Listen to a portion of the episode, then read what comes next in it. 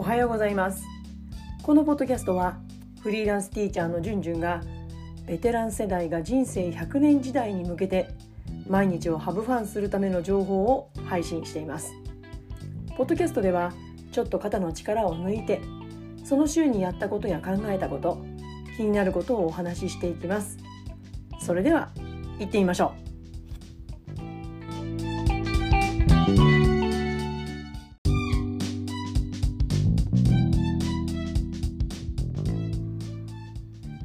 皆さんいかがお過ごしでしょうか、えー、今日のテーマは頭柔らかアクティブシニアを目指そうというテーマでお話をしていきたいと思ってます。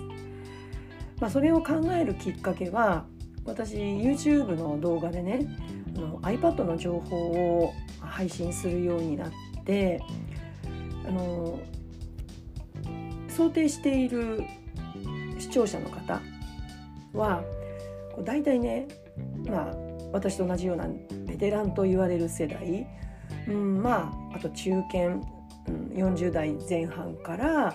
50代、まあ、60代の方たちに向けての iPad の情報を配信しているつもりなんですね。で、まあ、なぜならばその方たちって今の若い方たちと違ってそういった、まあ、iPad タブレット ICT 機器に対して苦手意識を持たれている方がとても多いと感じていたからなんですね。まあ、私はすごく長けてるわけではないんですけれども、まあ、そういったことが好きなんですよね、うん、そういった iPad なんかをいじったりするのも好きだし新しい機能をこう自分でできるようになると「おやった!」なんていうふうにすごくねポジティブな気持ちになれるので、まあ、好きなんですよね。でもいや本当にそういったベテラン、いわゆる年配の人たち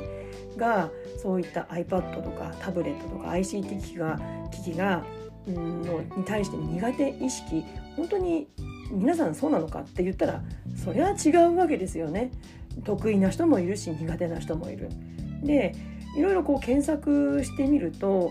いやもう私の年齢以上の、うん、上の方たちがそういった情報を配信されてる方ももちろんいらっしゃるし、うん、だから結構ねなんかこう学校の中でそういった、うん、40代50代60代の人たちがそういったことに対して、うん、すごく苦手意識を持ってるんじゃないかっていうふうに感じていらっしゃる方とても多いと思うんですよね。まあ、私もその一人だったわけなんですけれどもでよく言われるのがね年を取ると過去のやり方に固執して新しいものに対応できないんだなんていう方考え方があると思うんですけども、まあ、これもね人によって違うわけですよ。うん、だからちょっとねこう私自身頭柔らかアクティブシニアを目指したいなと思ってちょっとその考え方について、えー、改めたい、うん、それを考えるきっかけになったことを今日はちょっとシェあのシェアしていきたいと思ってます。で、えー、何をきっかけにそんなことを考えたかというと、まあ、そのさっきの iPad の情報を配信したっていうこともそうだしあと今週かな先週からずっと読んでいる「えー、ライフシフト2」100年時代の行動戦略という本があるんですね。まあ、これもねベストセラーになったライフシフト、まあ、1の方ですよね。もう50万部以上のこのベストセラーになった本この、えー、最新版なんですね、えー、著者はアンドリュー・スコットさんとリンダ・グラットンさんが書かれた書籍です。まあ、こちらを読む中で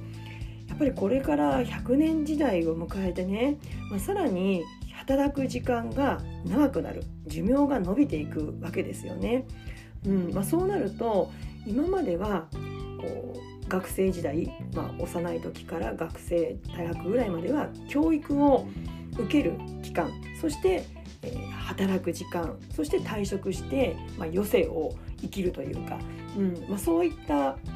ライフ3つのステージに分かれていたものがそうではないマルチステージ。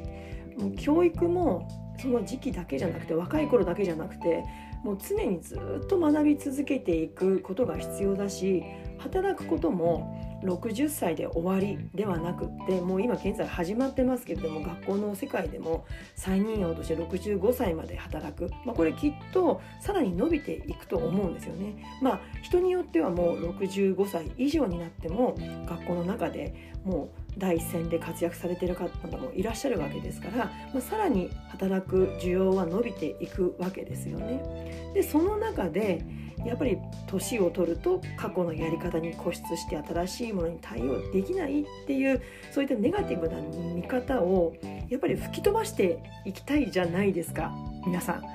うん、じゃあどうやっていったらいいんだろうなっていうことでこの本を読んでいくとすごく勇気づけられる一文があったんですね。あのぜひまだ読まれてない方はこちらの本を読んであの勇気づけていただきたいなと思うんですけれどもえっ、ー、とですね第4章だったかな？そちらの方に、ね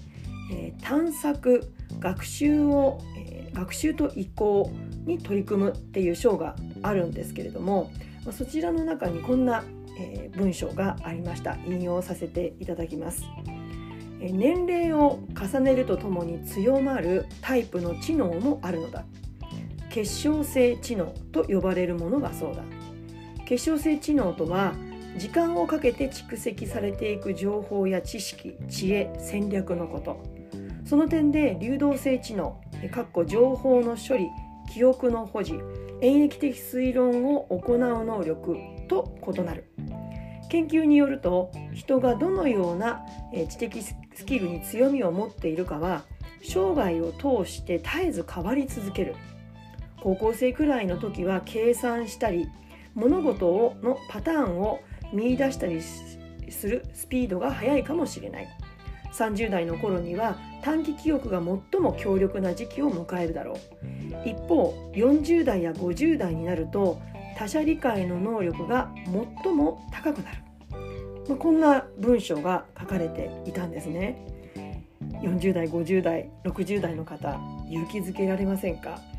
他者理解の能力が最も高くなる。まあこれももちろんね人によって違うんでしょうけれども凸凹はそれぞれねあるとは思いますが、まあ、そういった傾向があるわけですよね。ということは